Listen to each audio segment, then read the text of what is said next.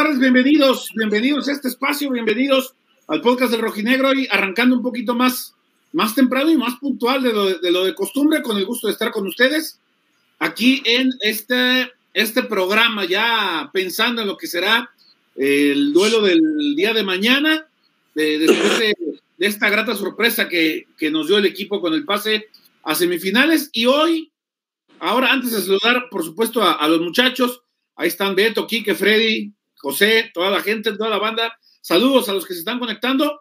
Un invitado muy especial, por supuesto, eh, amigo de, la casa, por supuesto, ya viejo conocido de todos nosotros y que para nosotros es muy significativo, muy especial poder platicar con él por, por el rival que Atlas va a enfrentar, por, la, por las fechas incluso, lo que son las cosas. Platicábamos, profesor Sergio Bueno, queremos saludarte, muy buenas noches, ¿qué hace? Hace rato que no te saludábamos, profesor. ¿Cómo andas? ¿Cómo te trata Colima? ¿Qué tal, Chema? Saludos para todos, Quique, Alfredo, Beto y José. Eh, veo que, me van a echar montón, no hay problema, no pasa nada, aquí nos podemos revolver bien, ¿no? metemos cintura y atendemos con todo gusto.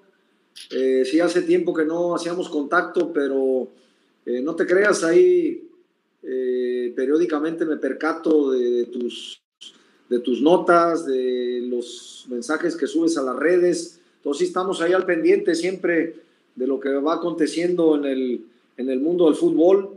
Así que bueno, siempre será un gusto poderlo saludar. Profesor, ¿cómo te trata Colima? ¿Cómo, cómo, cómo te ves a ti mismo en esta faceta de directivo y ahora? Pues mira, eh, Colima, pues como, como lo saben bien, es mi tierra. Aquí nací, aquí crecí. De aquí me fui a los 15 años al, DF a estudiar e intentar abrirme camino en el fútbol, eh, cosa que, logré eh, hacerlo en el ámbito profesional, en primera división. Eh, y después me seguí abriendo camino en el, en el mundo de la dirección técnica, donde pues ya son caray, 15 años de jugador y otros 20 de entrenador, ya es un mundo de tiempo.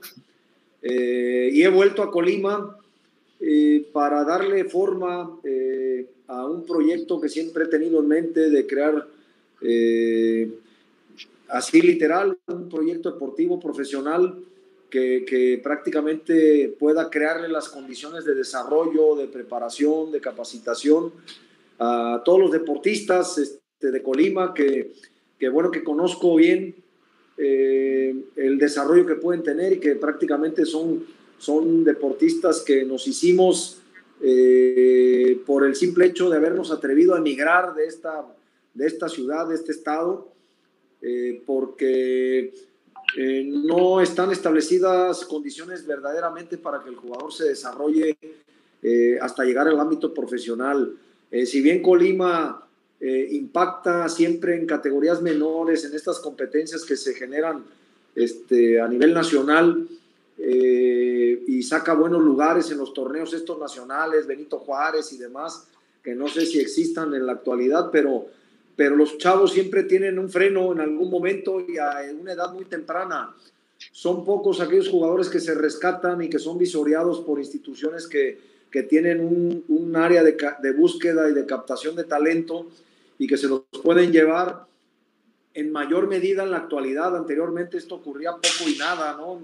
En mis tiempos de jugador solamente eh, Rafael Macanas Luna, aquel que jugó en los Tecos de la Autónoma de Guadalajara, eh, que no sé si tú lo ubiques, Chema, a lo mejor eres no, más de este pero sí jugó unos 10 años en primera división y tu servidor y posteriormente apareció el Pato Araujo y por ahí Raúl Enríquez y algunos otros en menor escala, digámoslo así, de trascendencia, pero que también han hecho el intento de jugar en primera o en liga, en liga de expansión o en primera A.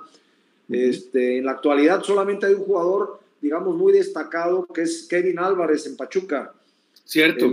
El, lateral derecho, que la verdad que juega bastante bien. Muy buen jugador. Y, y es un chavo que fue captado por el Pachuca a los 11 años, se lo llevaron y, este, y con sus vaivenes, porque estaba un tiempo, se regresaba y después volvía a Pachuca, pero en, fin, la idea era establecer un proyecto deportivo que lo traía en mente de hace muchos años, yo calculo hace unos 20 años, ya estaba yo con esa intención, esa inquietud, esperando que se diera esa coyuntura, tocando puertas.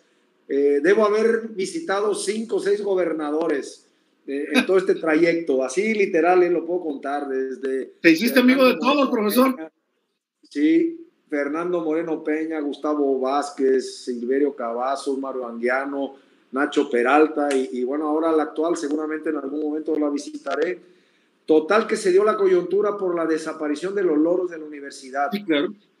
¿No? De la Universidad de Colima, el equipo de Jimmy Goldsmith. De Jimmy, sí. De su fallecimiento dejó la Plaza Virgen de nueva cuenta y me di la tarea de, de poder acercar una franquicia. Y aquí estoy eh, desarrollando el proyecto con condiciones, eh, la verdad, duras, bravas por la pandemia pero no cejamos y no desmayamos en el intento. Ya había desarrollado alguna gestión eh, en San Luis Potosí, en el equipo de San Luis como vicepresidente deportivo. Conozco esa faceta dirigencial. En Chiapas, eh, ahora sí que duplicaba mis funciones. Era vicepresidente deportivo y era el director técnico también de los Jaguares de Chiapas en, en el periodo que estuve del 2013 al 2015 y ya en la vuelta ya fue un poco diferente, pero en el 2017, pero esta faceta la conozco y ahora estoy acá de, de propietario, de inversionista, soy el presidente del club eh, y me doy mis tiempos para meterme también a la cancha, no te creas que no, ¿eh? No, esa parte es la que más me apasiona, mi mundo está en el terreno de juego y, y voy a morir pretendiendo seguir siendo entrenador, ahí es donde me siento pleno donde me siento más cómodo, es mi hábitat, es lo que me seduce.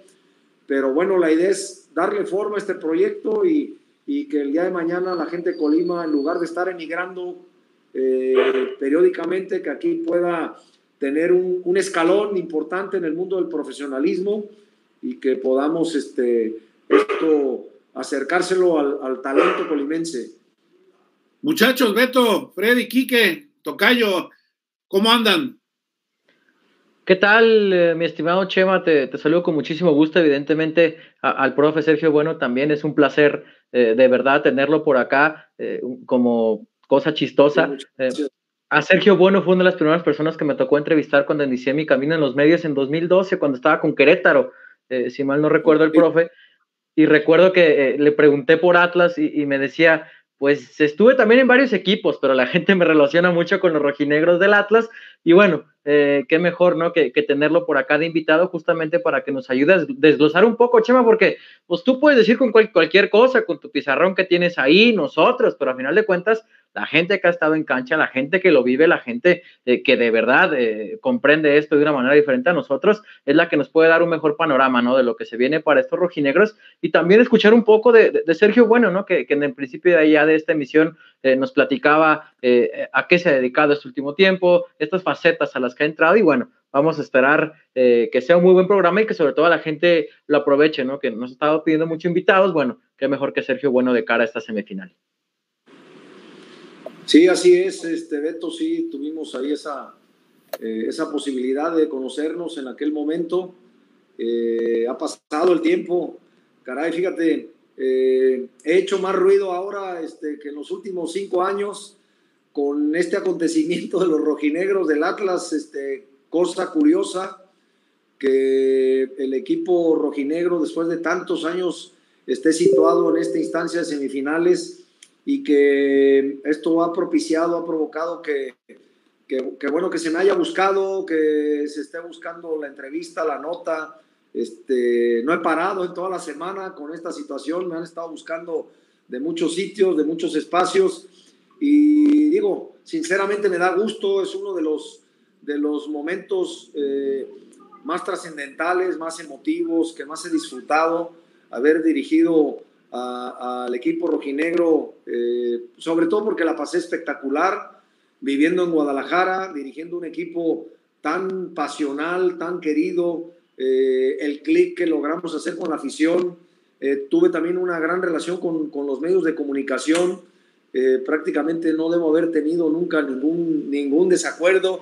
Me fue, lo que pasa es que me fue siempre bien, o en, en la mayor parte de las veces me fue bien, excepto el último torneo, donde ahí, bueno, eh, se establecieron otras condiciones que las podemos platicar, pero, pero mayormente creo que mi paso por el Atlas siempre fue de un equipo que, que de arrancar con pocas expectativas en el armado del plantel, en el arranque de las temporadas, el equipo siempre terminaba dando la nota favorable porque eh, era capaz de, de, plantarse en cualquier cancha y jugar de la misma manera. No éramos un equipo especulativo, éramos un equipo propositivo en todo momento.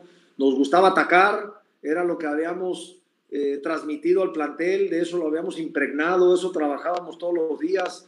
No, no nos gustaba ser un equipo eh, medroso, replegado. Eh, no quiere decir que no hayamos tenido muchos encuentros de estos donde el rival te puede someter, te puede superar y necesariamente te, te tienes que tirar atrás porque el, mismo partido te lo va pidiendo, te lo va exigiendo, pero siempre la intención fue eh, buscar ese fútbol que, ha distinguido a, la, academia rojinegra, ¿no? este, a los amigos del balón, que, son los motes estos que, siempre han estado presentes en, toda esta historia del Atlas, una historia eh, muy rica, todo mundo podrá decir muchas cosas en relación a los títulos, pero, pero yo creo que han estado presentes muchas situaciones favorables en este club que tiene que ver con una enorme producción de jugadores de un gran nivel, ¿no? que han desfilado por muchos equipos eh, posteriores a su, a su aparición en primera división con la cantera rojinegra y que después han, se han perfilado otros clubes, tanto en México como en el extranjero y, también de selección nacional. Entonces, me parece que eso es lo que más ha distinguido al equipo rojinegro eh, y que ha levantado tanta pasión en su afición y, esta afición que ha sido siempre tan exigente, tan entregada, tan pasional y que valora cuando un equipo verdaderamente intenta jugar ese fútbol que a la gente le agrada, ¿no?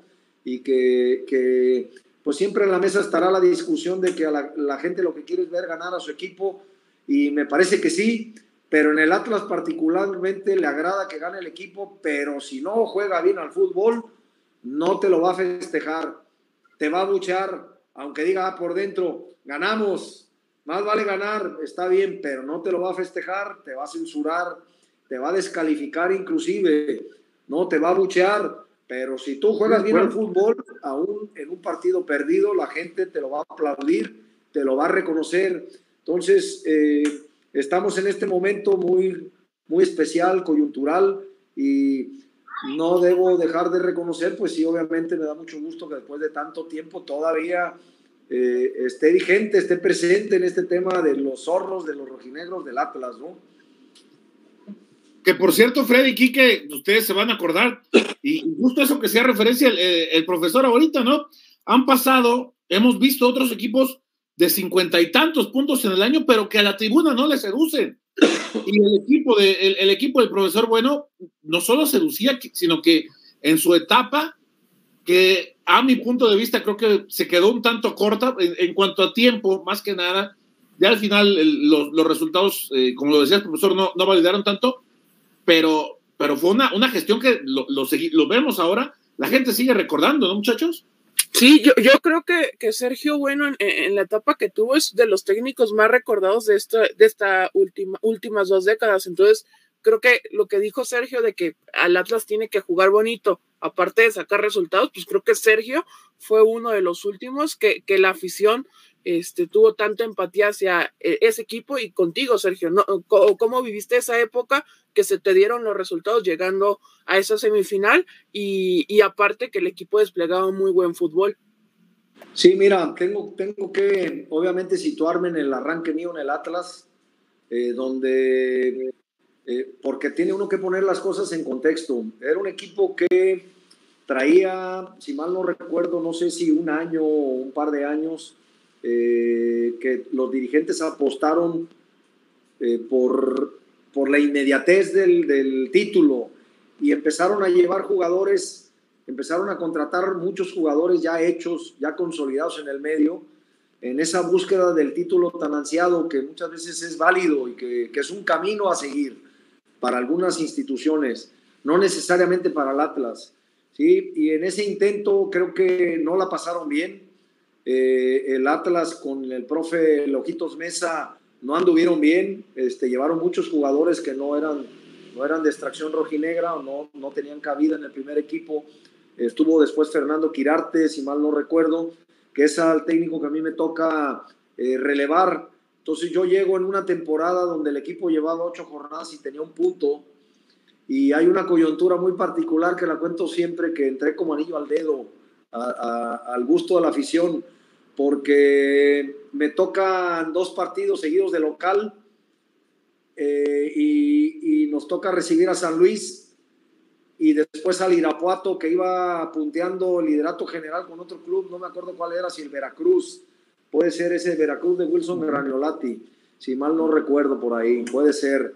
Eh, el caso es que tuve un arranque espectacular, si bien yo ya había insinuado con, con Celaya, con Santos, con Jaguares, este, pero en el Atlas llegué con el pie derecho, le ganamos 4 a 1 o 4 a 0 al San Luis y al Irapuato le metimos 6 6 a 2, profesor, ¿me acuerdas del partido? Fue 6 a 2. 6 a 2. Igual encajamos 6. Puede ser, este... Perrone, Perrone, marcó 4, ¿te acuerdas del uruguayo este que, que, estaba? Perrone hizo, hizo, creo que hizo 3 goles. ¿Tres? Sí, algo así. Sí. 3 goles, pero Diego Perrone no había iniciado ningún partido. Yo llegué, lo inicio de titular y empezó a, a Decía, Empezó a convertir, entró con, con, el pie llegó, llegó incluso a jugársele con selección, incluso amistosos, con selección sí, Uruguay sí, también que anduvo. ¿Sí? Así es, y, este, y yo tenía un equipo, lo comento porque en ese, en ese momento que llego ya estaba cedido a Tecos Chuy Corona y el Tato Torres, pero eran parte de la plantilla. Y, bueno, jugaban conmigo, pero en el equipo estaba Chuy Corona, estaba Omar Blanco, estaba este, Mario Méndez, el Pollo Salazar, Argemiro Veiga, Roberto Palacio, Rodrigo Valenzuela, eh, Diego Perrone, Carlos María Morales, eh, en fin, todos estos jugadores que menciono, ninguno rojinegro excepto Chuy Corona. Y el Tato Torres, que, que, que conmigo no jugaba tanto, pero, pero era un jugador eh, identificado con la causa rojinegra porque era jugador de los importantes de la Volpe, ¿no? De aquella sí, claro. de Ricardo. Y, este, y bueno, el equipo recompone la situación y, y casi calificamos. Eh, nos quedamos por ahí a un partido de, de, meternos a la fiesta grande, pero de ahí vino un trabajo que se empezó a, a llevar a cabo eh, con las divisiones menores, que empezamos a entrar en una comunicación constante con, con el negro, con Gilberto Torres, con el Tote Castañeda, con Raúl Morales, con el profe Piña, eh, con los directivos de fuerzas básicas y empezamos a establecer dos días a la semana sesiones de trabajo, que llegábamos a las 8 de la mañana a trabajar un grupo de 18 chavos, que cada, cada dos semanas me cambiaban esos 18, 20 jugadores y me mandaban otros 20. Entonces ahí empecé a, a ubicar a un Andrés Guardado, al Macue Robles, a Torrenilo, a Guayala, a Mauricio Romero, a, a, muchos más jugadores. Yo en esa plantilla que comento de Argemiro Vega, Palacios y demás, yo ya tenía entrenando en el primer equipo a la Tripa Pérez, a Loco García, al Negro Medina, Gerardo Espinosa, pero no jugaban. Al siguiente torneo los aventé al ruedo ya y se empezaron a volver importantes en el club. Flaco Zavala, Pérez, profesor también de cantera, ¿no? Sí, esos vinieron ya hasta el, al tercer torneo no, ya al segundo torneo, porque Toño, eh, Chuy Corona se va y a, y a Toño Pérez ya lo, lo invitamos al club a que regresara y ya empecé a conformar un equipo totalmente diferente, donde la prioridad o la, lo que prevalecía en la institución era la cantera. Entonces ya empecé a jugar con Toño Pérez en el arco, García Zavala de, de líbero, el Topo Valenzuela de central por, por izquierda, el Pollo Salazar de central por derecha, jugaba el Negro Medina, y jugaba Jaime Durán de carrilero por izquierda. Por izquierda, ¿cierto? Y, y, este, y empecé, a, eh, trajimos al Recodo Valdés, jugaba el Loco García y jugaba Daniel Osorno. Y ahí fue cuando llega Robert de, Piño y el gordo Carlos María Morales, el tanque Morales, ¿no? Que ya estaba, pero armamos un equipo eh, con nueve jugadores de la cantera y dos jugadores extranjeros. Después llegó Nicolás Ramírez y Nicolás Ramírez empezó a jugar más que Jaime Durán y Jaime Durán alternaba. Y la Tripa Pérez también era un jugador muy importante para nosotros. Este, y a veces iniciaba, a veces no, pero teníamos un equipo en donde estaba Almir de Sousa, este, Robson de Sousa, Sebastián Pena, Román Díaz, jugadores extranjeros que estaban en el club, pero no tenían casi actividad. A mí mis jugadores importantes son los 13, 14 que mencioné. Después apareció Mauricio Romero, Ulises Mendíbil y algunos otros más, ¿no? El, el Cala Balcázar. Nachito González. Sí, no, Nacho estuvo en ese grupo piloto, pero no lo subí. Entrenaba en el primer equipo, pero no se quedó en el plantel. Emigró a otro club y se abrió camino en otro sitio. Mira dónde llegó. Pero, sí, claro. Pero bueno, el tema puntual es que le dimos cabida al, al jugador de la cantera, eh, tratando de desarrollar un fútbol que fuera acorde a lo que la, la afición pretendía recibir y que eso paulatinamente nos llevó, yo tengo muy claro los datos que en aquel tiempo al Atlas lo iban a ver 4.000, 5.000 personas y terminamos promediando con este equipo cerca de los 30.000. Ya teníamos un promedio de los más altos en primera división y eso no es un tema menor. A mí me gusta eh, darle valor al trabajo que uno hace porque no nada más es decir, oye, gano el fin de semana, no, a ver, ¿a dónde llevas al club? donde estaba desvirtuado, la gente no iba, la prensa estaba encima, el equipo tenía problemas financieros impresionantes, estaba casi embargado por el SAT, no sé si se acuerdan. Y sí, claro, nos tocó todo eso, profesor. Antes, antes no nos embargaban a nosotros también. Nos llevaban las parte. Con todo este trabajo que, que, fue obviamente dirigido, porque este, este tema no es de uno, es un tema grupal, de equipo y demás, que todo estaba comandado por el ingeniero Fregoso. Sí, claro. que era el presidente eh, de turno en el club, un tipo serio, profesional, ecuánime, sin aspavientos de nada, eh, donde tuvimos una enorme y gran relación hasta la actualidad. Y, también con la gestión de Enrique Aceves, también un tipo eh, muy conocedor del fútbol, y Pedro Barragán, y Samuel Albo, y por ahí alguien se me va a escapar, y obviamente Jaime Ordiales, que estaba director deportivo. Entonces hicimos un equipo de trabajo muy interesante y muy, muy transparente. Y eso nos permitió eh, sentar las bases de un equipo muy competitivo que, que, reitero, al arranque de los campeonatos, porque eso es cuestión de meterse a, a revisar las notas y decían, no, el equipo este tapa al descenso, porque Toño Pérez, pues, ¿de dónde apareció? Regresó de la nada. Estaba en segunda división, y, así te vas y, enumerando a todos ellos y, y, no tenían actividad y después fueron jugadores muy importantes todos, ¿eh?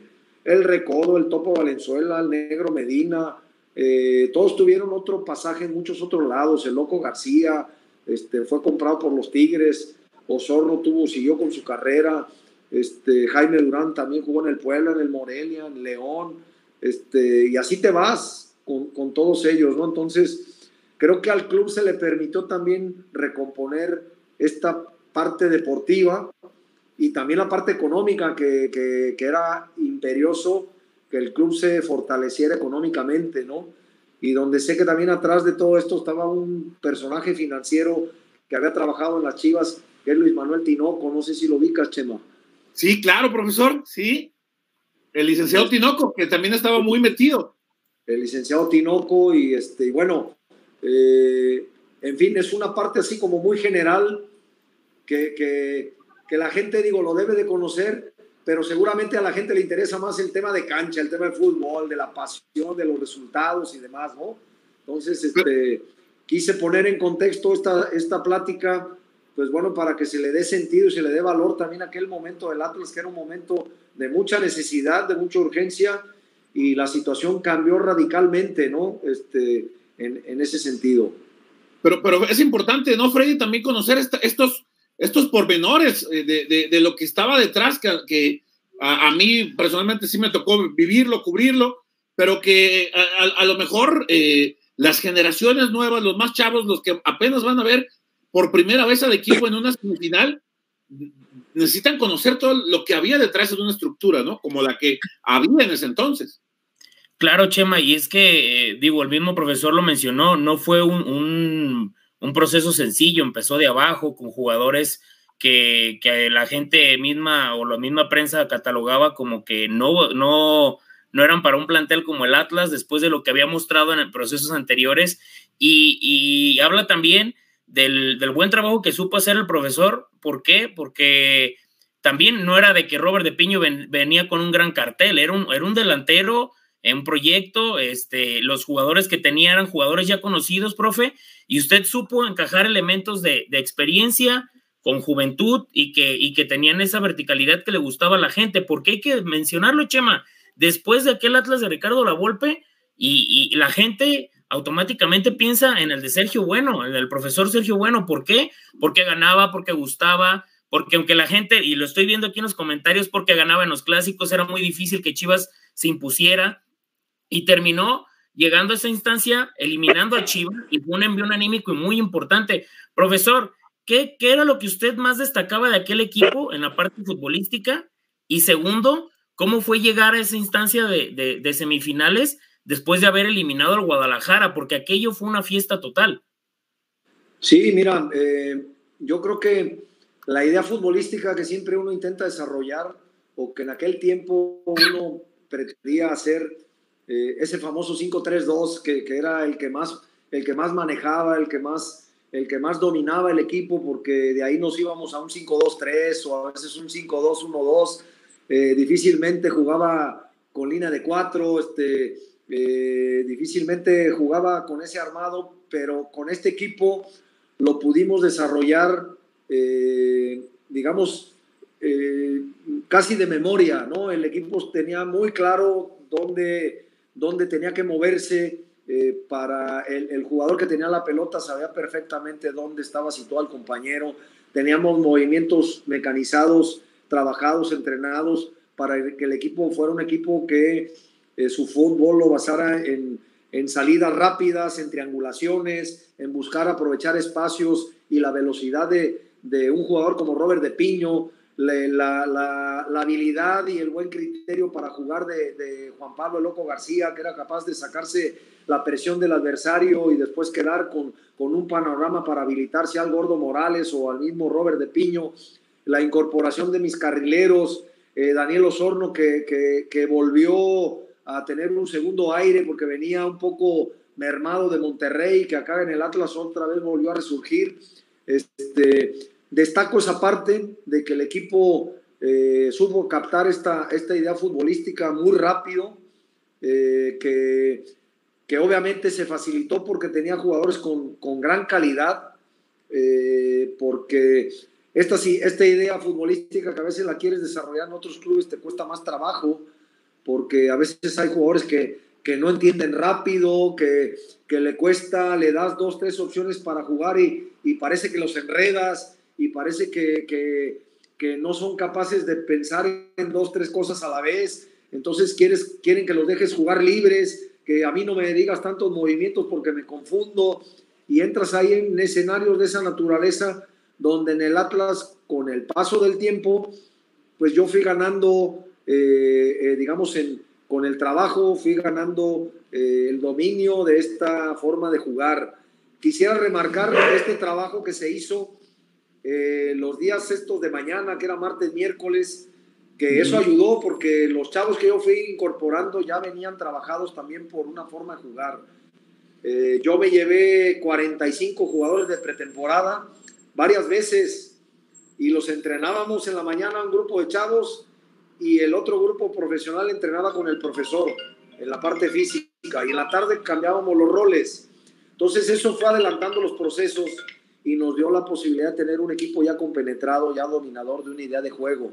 Entonces eso creo que fueron las cosas que nos llevaron a esta instancia eh, de cuartos de final contra las Chivas, que ayer me eché el partido de, el partido de ida y después el de vuelta también me lo eché.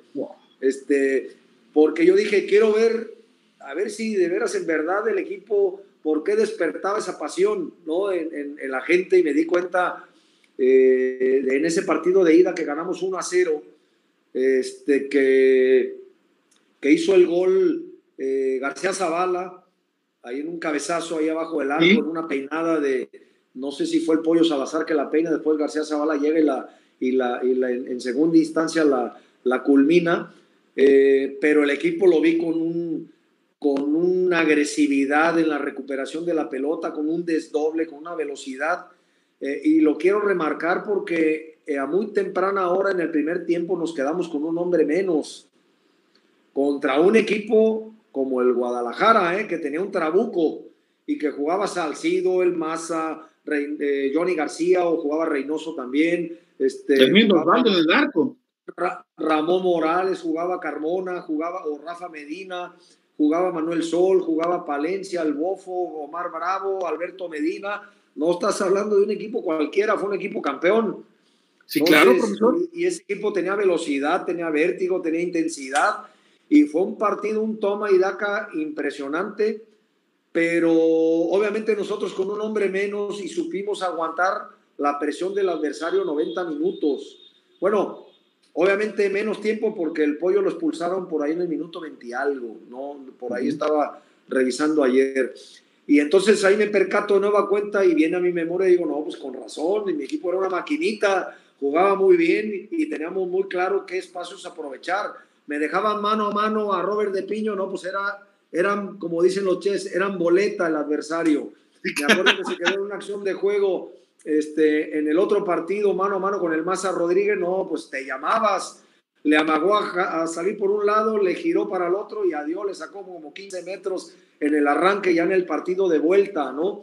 Este, en donde se volvió también un partido de alarido, donde creo que íbamos 3 a 1 en el marcador, eh, sí con acciones de peligro del rival, penales fallados, esto, lo otro, pero el partido terminó con mucho vértigo porque el Guadalajara nos empata 3 a 3 pero en el global íbamos 4 a 3 con ventaja de la posición en la tabla. Entonces, por más insinuaciones y vértigo de la Chiva, nosotros sabíamos que estábamos del otro lado y cada ataque nuestro también era peligroso para el Guadalajara.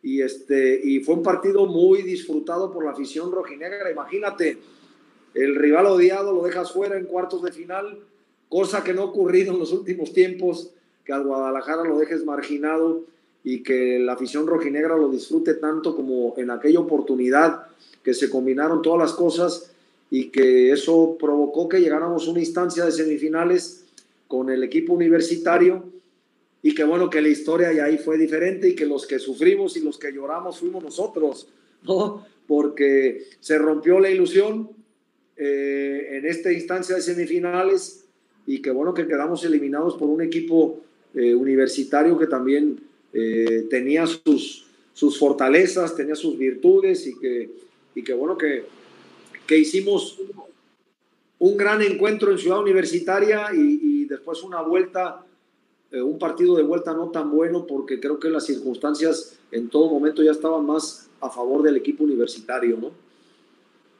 Que, fue una gran llave, ¿no, profesor? Esa, esa de, de, Pumas. Eh, termina 4 a 2, puede ser el, el, duelo de ida. 4, 4 a 3. 4 a 3, tienes razón. Fue un, un, duelo atípico totalmente. Sí, no, y aparte que traemos un antecedente de la, del torneo anterior que Puma nos había eliminado en cuartos de final. Cierto. Pero con mucha mayor autoridad, ¿no? Este, la verdad que nos superaron, pero en este partido el equipo nuestro ya, ya no, ya estaba muy seguro de sus posibilidades pero tuvimos un arranque eh, con cierto desconcierto y al minuto 12 ya íbamos perdiendo 2 a 0. Y este hijo, se presagiaba un tema complicado, difícil, pero el equipo se pone 2 a 1 antes de acabar el primer tiempo con un gol del Loco García. Le cae un rebote fuera del área después de un cobro de tiro de esquina y la mata de pecho, bota en, el pasto y, la agarra de bote pronto y le incrusta en el ángulo y, este, y nos pusimos 2 a 1, pero el equipo ya estaba dominador, ya entramos al vestuario y sabíamos que teníamos grandes posibilidades de regresar en el partido. Y arrancando el segundo tiempo, empezando, empezando, hay una jugada por la izquierda, un centro al corazón del área, que era un centro que no llevaba nada, esa es la realidad, y Jaime Durán abanica, la quiere eh, despejar de derecha siendo zurdo, eh, la, abanica se le patina y le cae a Joaquín Botero y la define en dos tiempos y se nos van 3 a 1 y, y normalmente luego en esta clase de situaciones te puedes desinflar y el equipo no, ya el equipo estaba conectadísimo y empatamos 3 a 3, viene un gol de Daniel Osorno en una jugada que termina creciendo con un rebote, le cae por izquierda dentro del área y la incrusta un tiro cruzado a la base del poste. Nos ponemos 3 a 2 y después viene un penal que cobra Robert de Piño, nos ponemos 3 a 3 y ya para acabar el encuentro, Diego Alonso en un centro desde tres cuartos de cancha. Eh, nosotros teníamos muy definido que ante una situación del adversario, de estar, para, de, de estar el balón situado en esa zona de la cancha, tu equipo tiene que mantener una línea defensiva sin meterte al área. Tienes que, eh, son temas que trabajas, que mientras el centrador no rebase la, la, línea imaginaria del área, no tienes por qué invadir esa zona. Y el equipo se me metió a una zona del área, quizás por el temor de, de, de, del cabezazo del centro. Viene un centro a esa zona y Diego Alonso remata, le gana el cabezazo al Pollo Salazar y le crea una ventaja que no era significativa, pero para la forma de jugar de los Pumas fue una ventaja muy relevante. Creo que a ellos los fortaleció, les dio un marco de confianza muy relevante y el partido de vuelta se volvió cuesta arriba. Perdón, pero fue un partido muy emotivo, un 4 a 3, que ya te imaginarás eh, que tenía la gente del Atlas prendidísima, sabedores que en el partido de vuelta podíamos eh, pues diluir esa, esa, esa ventaja del adversario, pero la realidad es que ocurrió otra cosa y, el equipo universitario hizo un partido inteligente, aguantó los embates en el Jalisco, en, el arranque del partido. Los primeros 30 minutos debe haber sido un asedio importante nuestro. Y ya para acabar el primer tiempo ellos tienen ahí una jugada eh, con cierta dosis de fortuna y nos vuelve a hacer un gol el Kim Fonseca y se van en el global 2 a 0, ¿no? Entonces se volvió más pesada la segunda parte, ya un equipo eh, universitario más fortalecido anímicamente, eh, más seguro de sus posibilidades y peligroso en el desdoble, replegado era una de sus fortalezas y, este, y no pudimos hacerle daño hasta la parte final, que de nueva cuenta Robert de Piño le vuelve a hacer un gol eh, y nos pusimos 2 a 1, pero ya quedaba poco tiempo en el reloj y ahora sí que el tiempo fue nuestro enemigo ya en esta parte final de, de la serie, quedamos marginados de esta serie de semifinales y, y ahora sí que el sueño se, se interrumpió, hay que llamarlo así, se interrumpió y este sueño de nueva cuenta está presente para esta serie que van a vivir el tan querido equipo rojinegro. Fíjate, Chema, de hecho, esa serie de cuartos que comenta Sergio y la otra de semifinales es la única vez que Pumas y Atlas se han enfrentado en liguilla. Eh, eh, para, para, que quede ahí el dato, ¿no? Justamente le, le, tocó al profe. La única vez que se han enfrentado en liguilla son esas dos. Eh, y, por ejemplo, ya comienzan acá las preguntas de, de, la gente, sobre todo en el armado del equipo. Sergio, ya lo comentaba Freddy hace un rato, ¿no? Que quizás de Piño no llegaba con todas las bruces con las que uno esperaría de, de, de Robert, con, como se fue, pero termina siendo un futbolista importante, ¿no? Y preguntan, por ejemplo, cómo es que se da su llegada, quién la prueba, en qué momento te comentan justamente que, se, que estaba buscando un hombre así, y qué pasa cuando se va, que es lo que a final de cuentas, por ejemplo, acá teníamos al Tanque Morales al inicio eh, de este podcast, que fue nuestro padrino, nos decía que la directiva no lo encontraba, que a través de él eh, querían, querían localizarlo porque no sabían dónde estaba Robert de Piño, y la gente pregunta acá, ¿cómo se da su llegada? Y cómo se da su salida, qué te dice a ti, quién te avisa que Robert ya se había ido y, la formación de ese plantel, eh, que ya lo mencionabas, tenía piezas eh, fundamentales, tanto jóvenes como extranjeros. Sí, mira, Robert de Piño es un jugador que Jaime Ordeales lo tenía en el radar, que lo había estado monitoreando, por decirlo de alguna forma, y justamente eh, pues es esa dinámica que se debe de generar entre un director deportivo y un entrenador eh, me lo presenta al igual que algunos otros jugadores, yo lo observo, lo analizo también y yo dije, bueno, este jugador tiene tiene condiciones futbolísticas interesantes, tenía un, un pasaje de mucha inestabilidad en los clubes porque estaba un año y se iba y, andaba de gitano en muchas ligas en el mundo, ya traía muchos equipos a cuestas. Eh, y yo dije, caray, la única condicionante era esa, o la única duda era esa, de que no fuera a ser un jugador de estos eh, complicados, que después, este, sí, que al rato ya no están a gusto, que después no les gusta nada, este, que, que, que rápidamente provocan luego irse este, porque así hay jugadores en el mundo, ¿no? Que estos trotamundos, ¿no?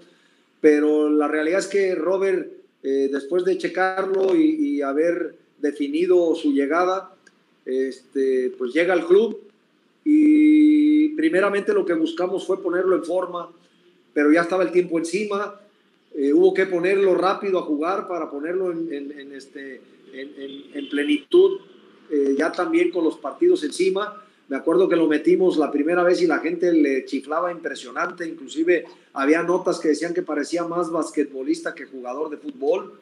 Eh, sí, así fue el atrevimiento en su momento, eh, pero pues bueno, nosotros estábamos muy claros de, todo lo que habíamos checado, analizado, de la información de él y sabíamos que era un jugador con, que simplemente hacía falta que se pusiera eh, en forma para empezar a rendir y, el ya conocerlo, el ya tratarlo, el ya tenerlo, pues no, hombre, nos dimos cuenta de, de la gran persona que era, de que era un tipo muy noble, eh, callado, cero protagonismo, este, eh, con una nobleza impresionante, eh, se llevaba espectacular con todos, no tenía problemas absolutamente con nadie, este, y fue totalmente aceptado y bien recibido por el plantel.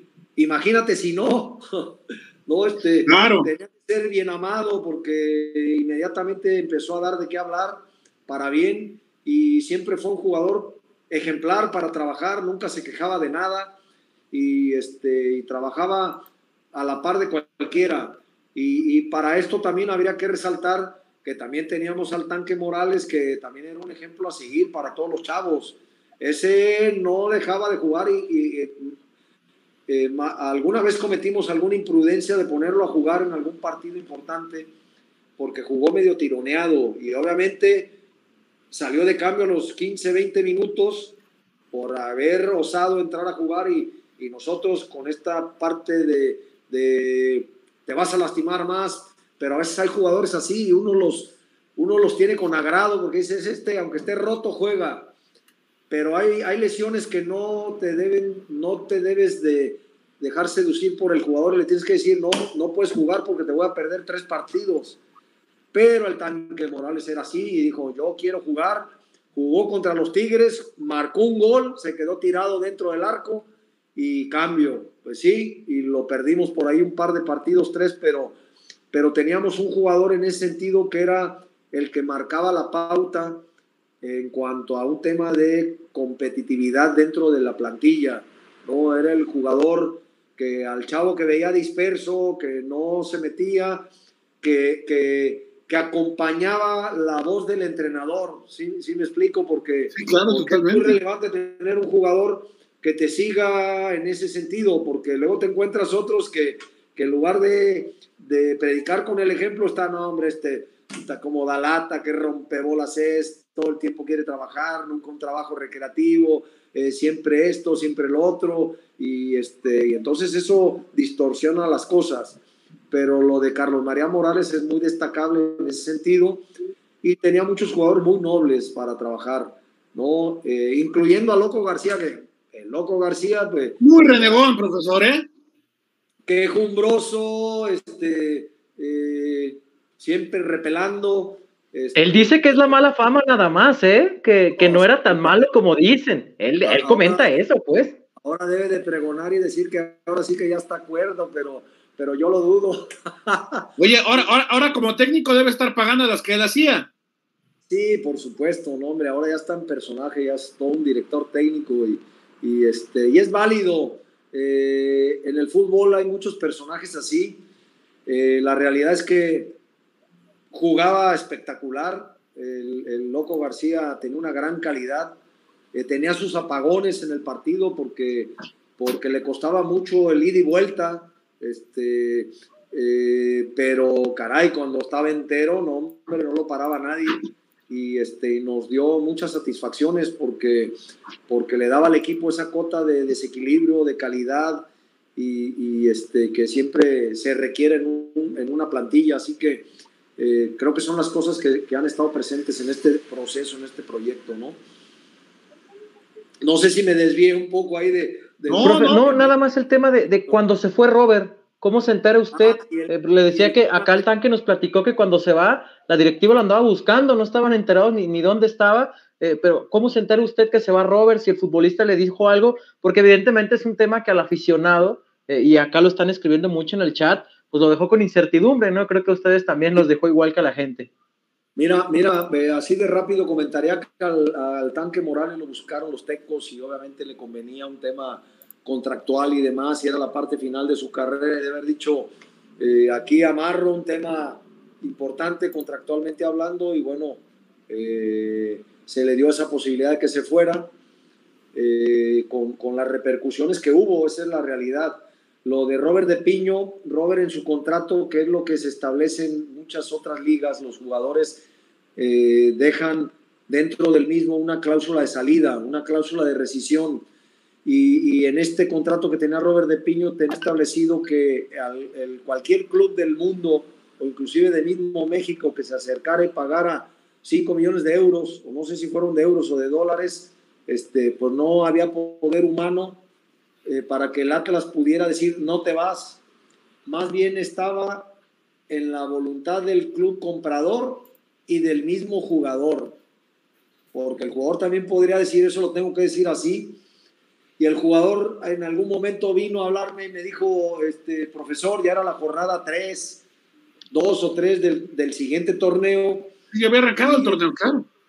Ya había arrancado el torneo, no habíamos arrancado bien y Robert tenía esa propuesta trabajándose y me dijo, profesor, tengo la oportunidad de mi vida, es un contrato impresionante, es un equipo europeo, es el PCB, este, eh, deme chance de irme, si usted me dice que no me voy, este, no me voy, me quedo, yo sé lo que voy a causarle problemas y, y yo dije, la madre, el problemón que nos va a generar, pero esa parte siempre me ha ganado a mí de yo saber que la vida del jugador es muy corta, que el jugador también tiene aspiraciones, que aunque su estancia en el Atlas había sido espectacular, carajo, este, irte a Europa, al PSV, que después de ahí das el salto al Barcelona, al Real Madrid, eh, porque esa, esa trayectoria han tenido jugadores como, como Ronaldo Nazario, que llegó a equipos en Holanda y de ahí se fue a otros clubes de más relevancia, ¿no?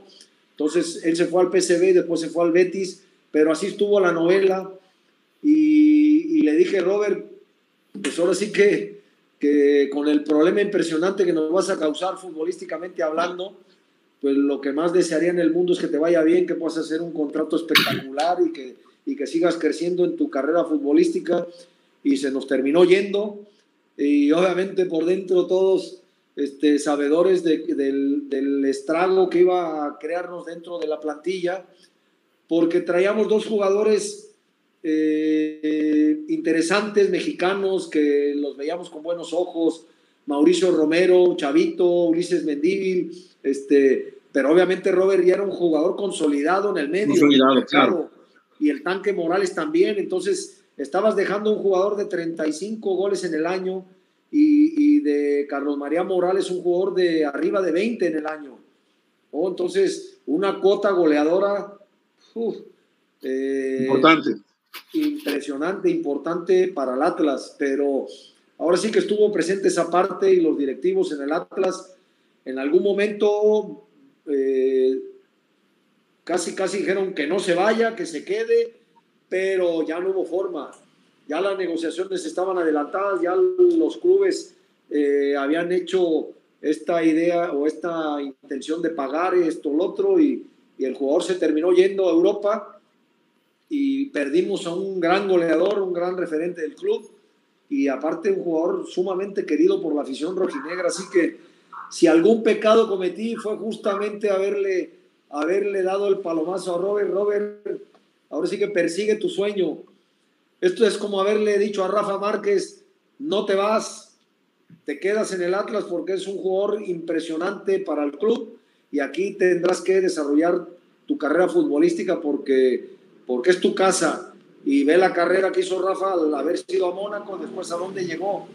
Entonces, pues es lo que está presente en la carrera del jugador. Yo si a mí me hubiera parecido lo mismo, pero pues no me ven ni el polvo, me arranco, pero mañana, ¿no? Este, porque es, es un, tienes que tener eh, ese espíritu de crecimiento, de, de progreso y, y bueno, eso verdaderamente aconteció. Muchachos, ya nos estamos acercando, se nos, se nos hace, eh, la verdad, cortísimo el tiempo de estar platicando con el profesor. ¿Alguna, eh, algunos mensajes para leerle al profesor de los que nos está dejando la gente, este, que le quieran compartir, Freddy y Quique, Tocayo, este, para... Siempre los veía, después los dejé de ver, pero no sé por qué.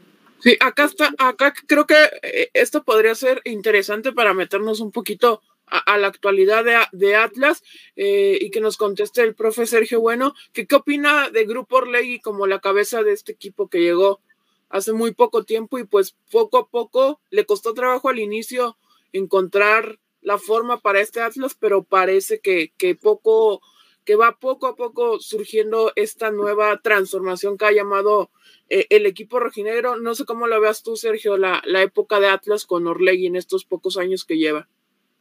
Oh, bueno, mira, te puedo hablar con conocimiento de causa, porque ya los, los, conozco de cerca. Ya me tocó trabajar en el Club Santo Laguna en el 2009, si mal no recuerdo. Eh, ya trabajé en esa organización, no en el grupo Orlegui como tal, pero el grupo modelo, el propietario del club y, Alejandro Iraragorri era el presidente y ya tenían un club eh, muy estructurado. Eh, entonces, eh, es simplemente que están replicando un modelo exitoso en una institución como el Santos Laguna, en un club como el Atlas, que justamente lo que más le hacía falta era eso, que, que generar estructura, que los procesos estén presentes, que son términos que, que él, él menciona mucho, ¿sí? Que, que, a los clubes hay que, hay, que, hay que darles estructura y que los procesos los tienes que llevar a cabo. Entonces creo que esto, eh, esto te, eh, lo tienes que eh, establecer con el paso del tiempo. Es gente ya experimentada, es gente que ya ha tenido éxito en, en otros proyectos y que, y que lo están llevando a cabo con conciencia, con, con, paciencia, tomando decisiones siempre muy puntuales. ya en este momento ya le han dado estabilidad al club. Si ustedes repasan lo que ocurrió en Santos eh, en su llegada, al principio tuvieron una bronca terrible de descenso cuando estaba Daniel Guzmán. Sí. Terminaron conformando un equipo competitivo, después quedaron campeones con el mismo Daniel Guzmán y terminaron armando un equipo pesadísimo, ¿eh?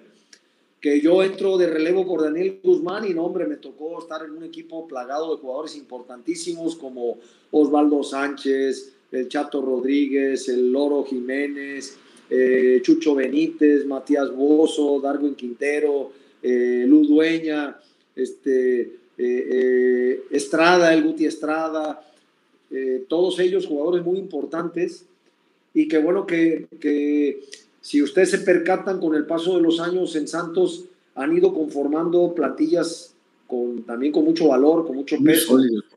en el Atlas en este momento creo que han dado ya esos pasos de darle estabilidad, continuidad al proyecto.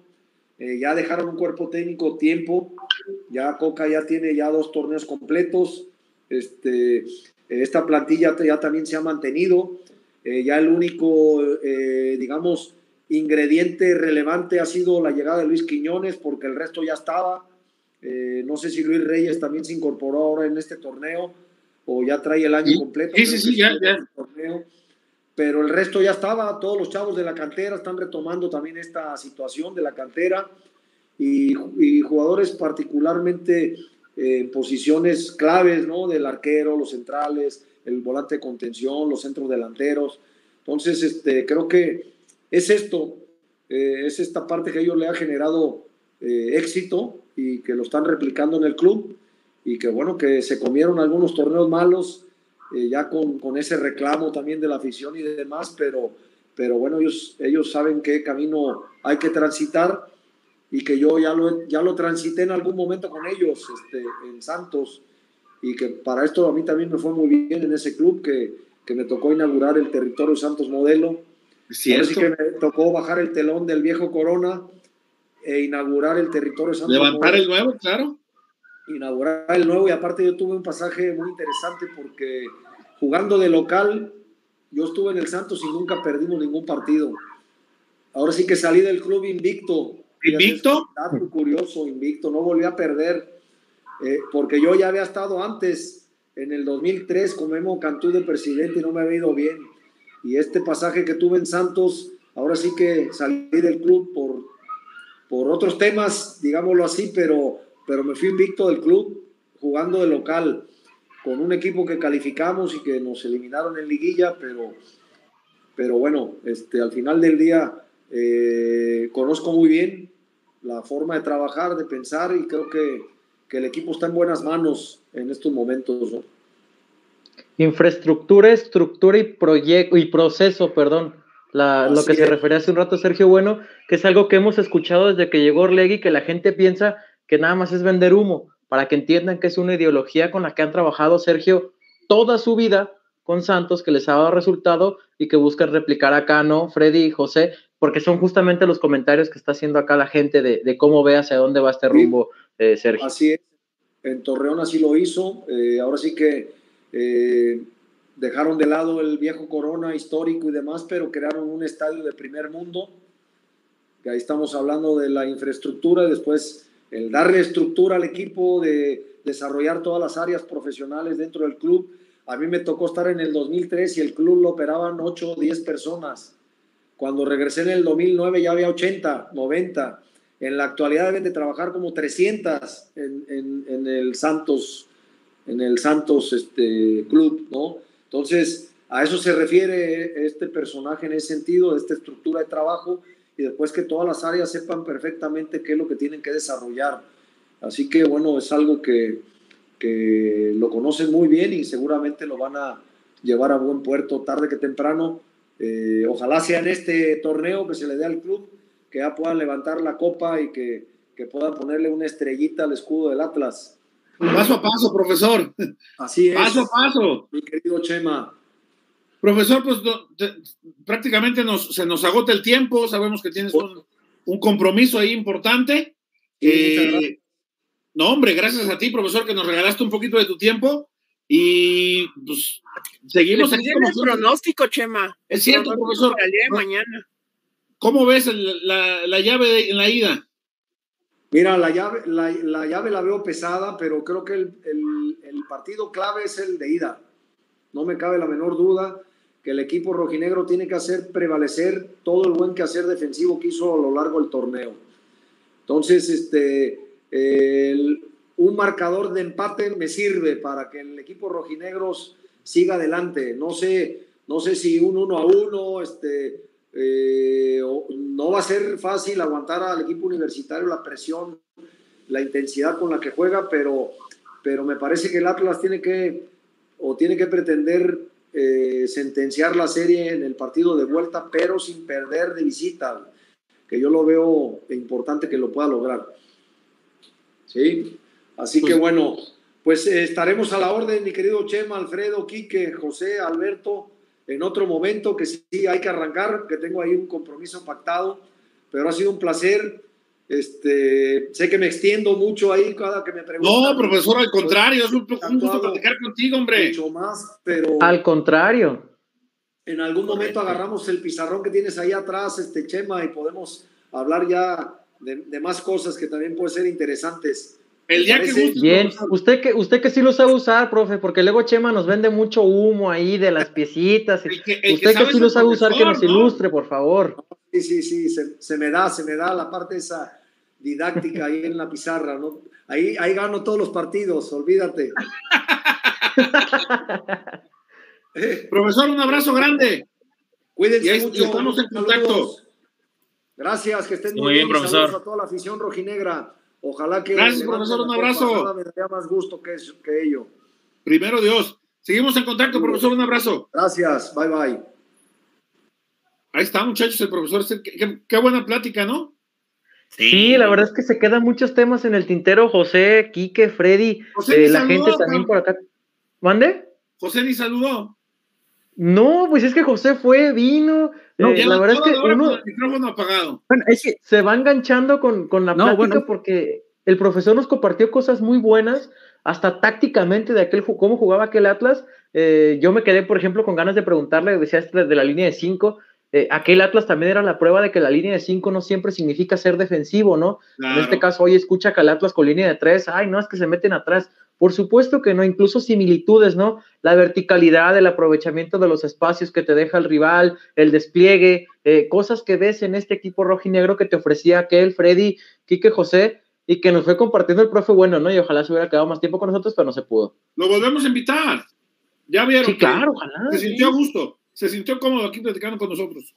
Como, como que pensaba que a lo mejor lo íbamos a estar abordando con preguntas de, de, otro tipo de índole y al final ya vio que no era así, obviamente. ¿Qué opina de los chivos? Eh, no, no tanto por eso, sino como por de, de la derrota, de aquel partido, de, de, cosas así que también siguen, sigue tocando fibras sensibles no, no, no a todos les agrada mucho cuando les preguntas qué es lo que se vivió después de aquella eliminación y cuestiones así.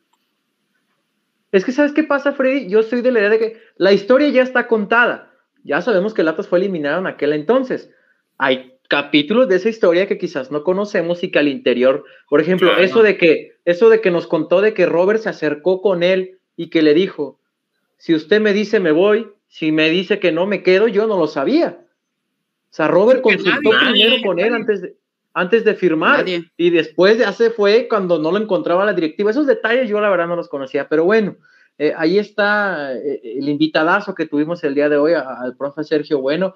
Eh, esperamos que, que, sigan llegando más invitados. Por lo pronto, pues platicar un poquito, ¿no? De lo que se vendrá la, la semifinal ya entre nosotros el día de, de mañana. Quique, José, ya le decíamos al profe Sergio Bueno, Cuatro veces se han enfrentado en cuatro partidos han tenido entre Pumas y Atlas en liguilla, dos series que son justamente las que le dirigió el profe.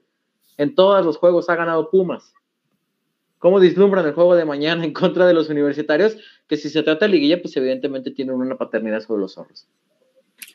Pues yo creo que, como dijo el profe Sergio Bueno, el empate va a ser algo bueno. Ya vimos que le terminó sirviendo a Atlas en la serie pasada contra Rayados, un empate y creo que por el envión anímico que tiene Pumas de haber eliminado al América la semana pasada, creo que un empate sería bastante bueno. Entonces, creo que Atlas debe de salir a, eso, no perder la cabeza. Creo, que ya se vio este, desde el partido de ida, este, lo comentamos poquito en el post que tuvimos en la, en la semana pasada, que ya no se vio tanta esta ansiedad de jugar estas, estas eh, fases de, de matar o morir. Creo que Coca sí le enseñó esto al equipo y aprendió en toda la experiencia del torneo pasado de cuando quedaron fuera con Puebla, entonces creo que sí puede, puede ser beneficioso para el equipo irse a plantar muy bien a CEU, que es una cancha complicada y que seguramente va a tener bastante apoyo por parte de Pumas, porque si mal no recuerden, en Ciudad de México ya está el estadio al 100%, ¿no? Pues dice la de prensa que no, que por eso no acredita gente, pero bueno, José, no, bueno, eh, por ahí tuve unos pequeños problemas con la internet, pero ya cuando me pude reintegrar a la plática con, con, el profe, bueno, pues la verdad es que la riqueza de su plática, lo, amena que se convierte, pues solo se van contestando algunas preguntas que tienes en mente y que en general pues sí enriquecen bastante, ¿no? Pero ya eh, retomando esta parte del partido contra Pumas, eh, también el profe, bueno, pues dio en, el, dio en el clavo en un punto muy importante, que el equipo pues tiene que reafirmar esa parte defensiva eh, mantenerse, ser esa constancia que, que mostró durante todo el torneo y sobre todo en una cancha que bien lo apunta que muy difícil, pero sobre todo por lo hostil que se, que se convierte el estado universitario con afición. Vacío, pues, no pesa, y lo único pesado es el sol que en la Ciudad de México, pero ya dentro del juego, con esa afición eh, tan hostil, tan, tan, que impone bastante, así como, como una parte se impuso el sábado contra Rayados aquí. ahora se invierte los papeles, es, misma, es esta misma forma de, de, combatir esa parte, pues. Freddy, decía el profe bueno que en aquel entonces había notas que decían de De Piño que parecía basquetbolista. Yo quiero abrir la encuesta. ¿Fue Chema Garrido el que, el que escribió aquella nota? Te escucho, Freddy.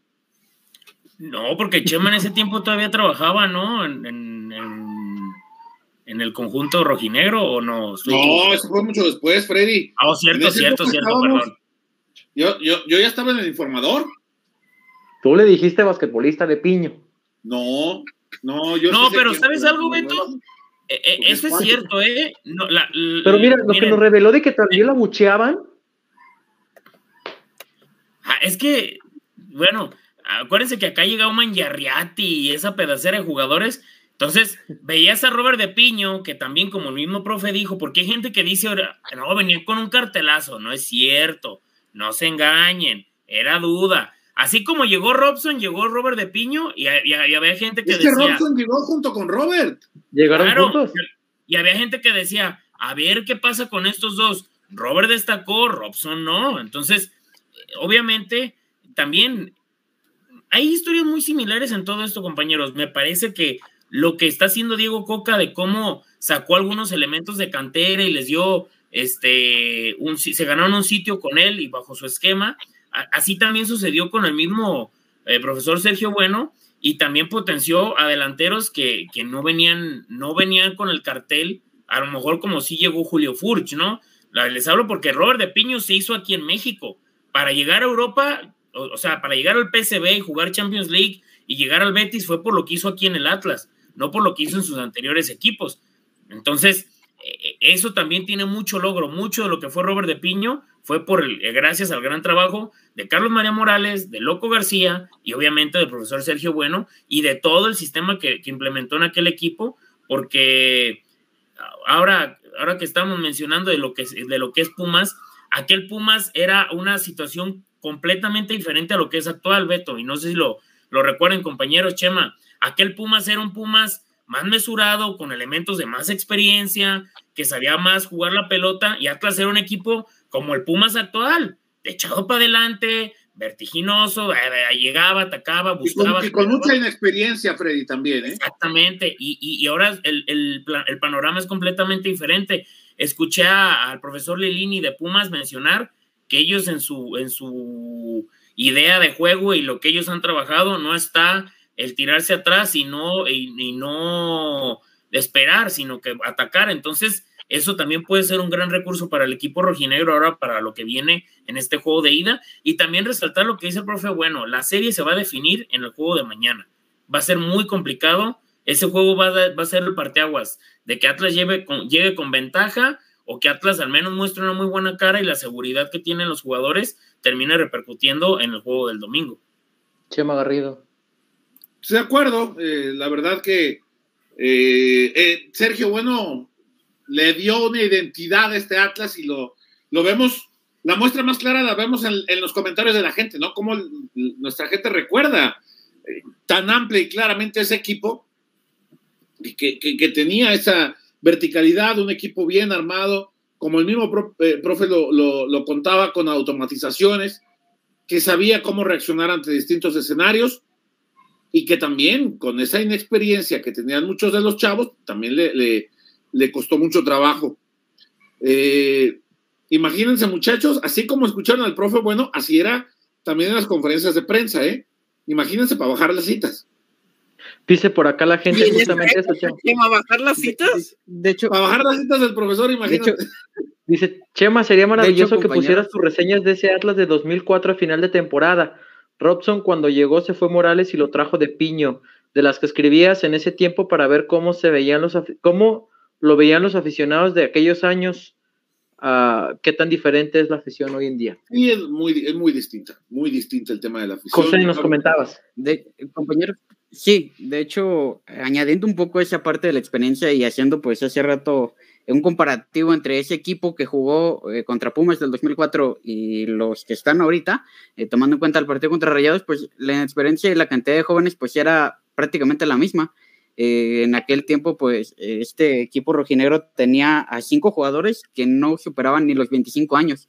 Por solo mencionar algunos, el Negro Medina tenía 21 años, el Topo Valenzuela tenía 20, eh, Loco García tenía 23, el Recodo 20 y Jaime Durán 22. Era un equipo, sí lo dijo el profe, uno bastante joven, pero si hoy miramos la, la, la, este, la parte con Jeremy Márquez, con Jairo Torres, con Jesús Angulo, el propio Julián, Julián Quiñones, perdón, que tiene 24 años, o sea, es un plantel muy eh, similar en cuanto a este equilibrio de, de, cierta parte de experiencia, pero también con mucha juventud y con mucha apertura a, a, darle pues la oportunidad a la gente joven, ¿no? No tanto abarcar un lugar, pues que a lo mejor con un jugador eh, experimentado que a lo mejor te tapa un puesto. El jojojojo José Dato, ahí está. Muchas gracias por, por el José Dato. El día de mañana, de hecho, vamos a tener una entrevista. Eh, ya, está, arriba del canal, amigos, así que ya no hay peros. Nada más la movimos porque se adelantó la hora del corriente naco. no hay pedo. No hay pedo. Tienen audífonos. No, no, es que luego me regañan, luego me regaña Beto y ustedes y aparte la gente del chat de que si la voy a subir en el canal, ya está arriba en el canal, nada más es cuestión de la que, de que la pongamos pública. Pinche corriente, no hay pedo. No, no hay ningún problema, vaya, no hay pedo. Pero bueno, una entrevista con. Oigan, muchachos, y mañana aquí nos vemos después del partido, ¿no? Espérame, a eso voy con, los, con las sorpresas. Yo doy una y tú das la otra. ¿Qué te parece? Los anuncios parroquiales. Los, anuncios parroquiales. Entrevista con Toño Pérez, guardameta de aquella, eh, justamente aquella generación de 2004, que nos habla de lo que ya nos decía Freddy hace un rato, de los factores de aquel Pumas. Dice, no quiero decir que era un equipo con suerte, pero imagínate, de ahí salió el Kikini, tuvo su estrellato, un hombre como Joaquín Botero, a Hugo Sánchez le salía todo, y esos factores hoy no los veo en Pumas y pueden ser un hándicap a favor del Atlas. También le mando un mensaje a la gente de Chivas. Dice que ya sienten pasos en la azotea. Así que bueno, entrevista con Toño Pérez el día de mañana. Vamos a tener por acá eh, el, poeta eh, en palabras con el podcast de Rojinegro. Y Chema, pasen al siguiente anuncio parroquial, por favor. No, bueno, eh, invitarlos a que nos acompañen mañana al término del partido ¿Qué les gusta, muchachos? Este, al término de las conferencias. Sí, como once y media, once cuarenta y cinco. Es que ya ven que nunca se tarda. No sé, porque digo que tarda mucho. Como once cuarenta, cuarenta y cinco, eh. Que para José ya van a ser las siete de la, mañana. Para José estará a punto de arrancar el duelo de vuelta. Sí, señor. Eh, ¿Algún otro anuncio parroquial que quiera dar, José? Yo voy llegando a las prácticas. Pues vámonos pues, muchachos. Vámonos. pues. Me parece perfecto, Chemita. Muchas gracias a toda la gente que nos acompañó. Eh, gracias a la gente que se mantuvo durante esta charla con, Sergio Bueno. A la gente que se quedó después eh, cuando platicamos nomás, nomás nosotros. Kike, tu pronóstico. Eh, va a empatar a un gol. Un gol va a empatar el Atlas. Hombre, Freddy.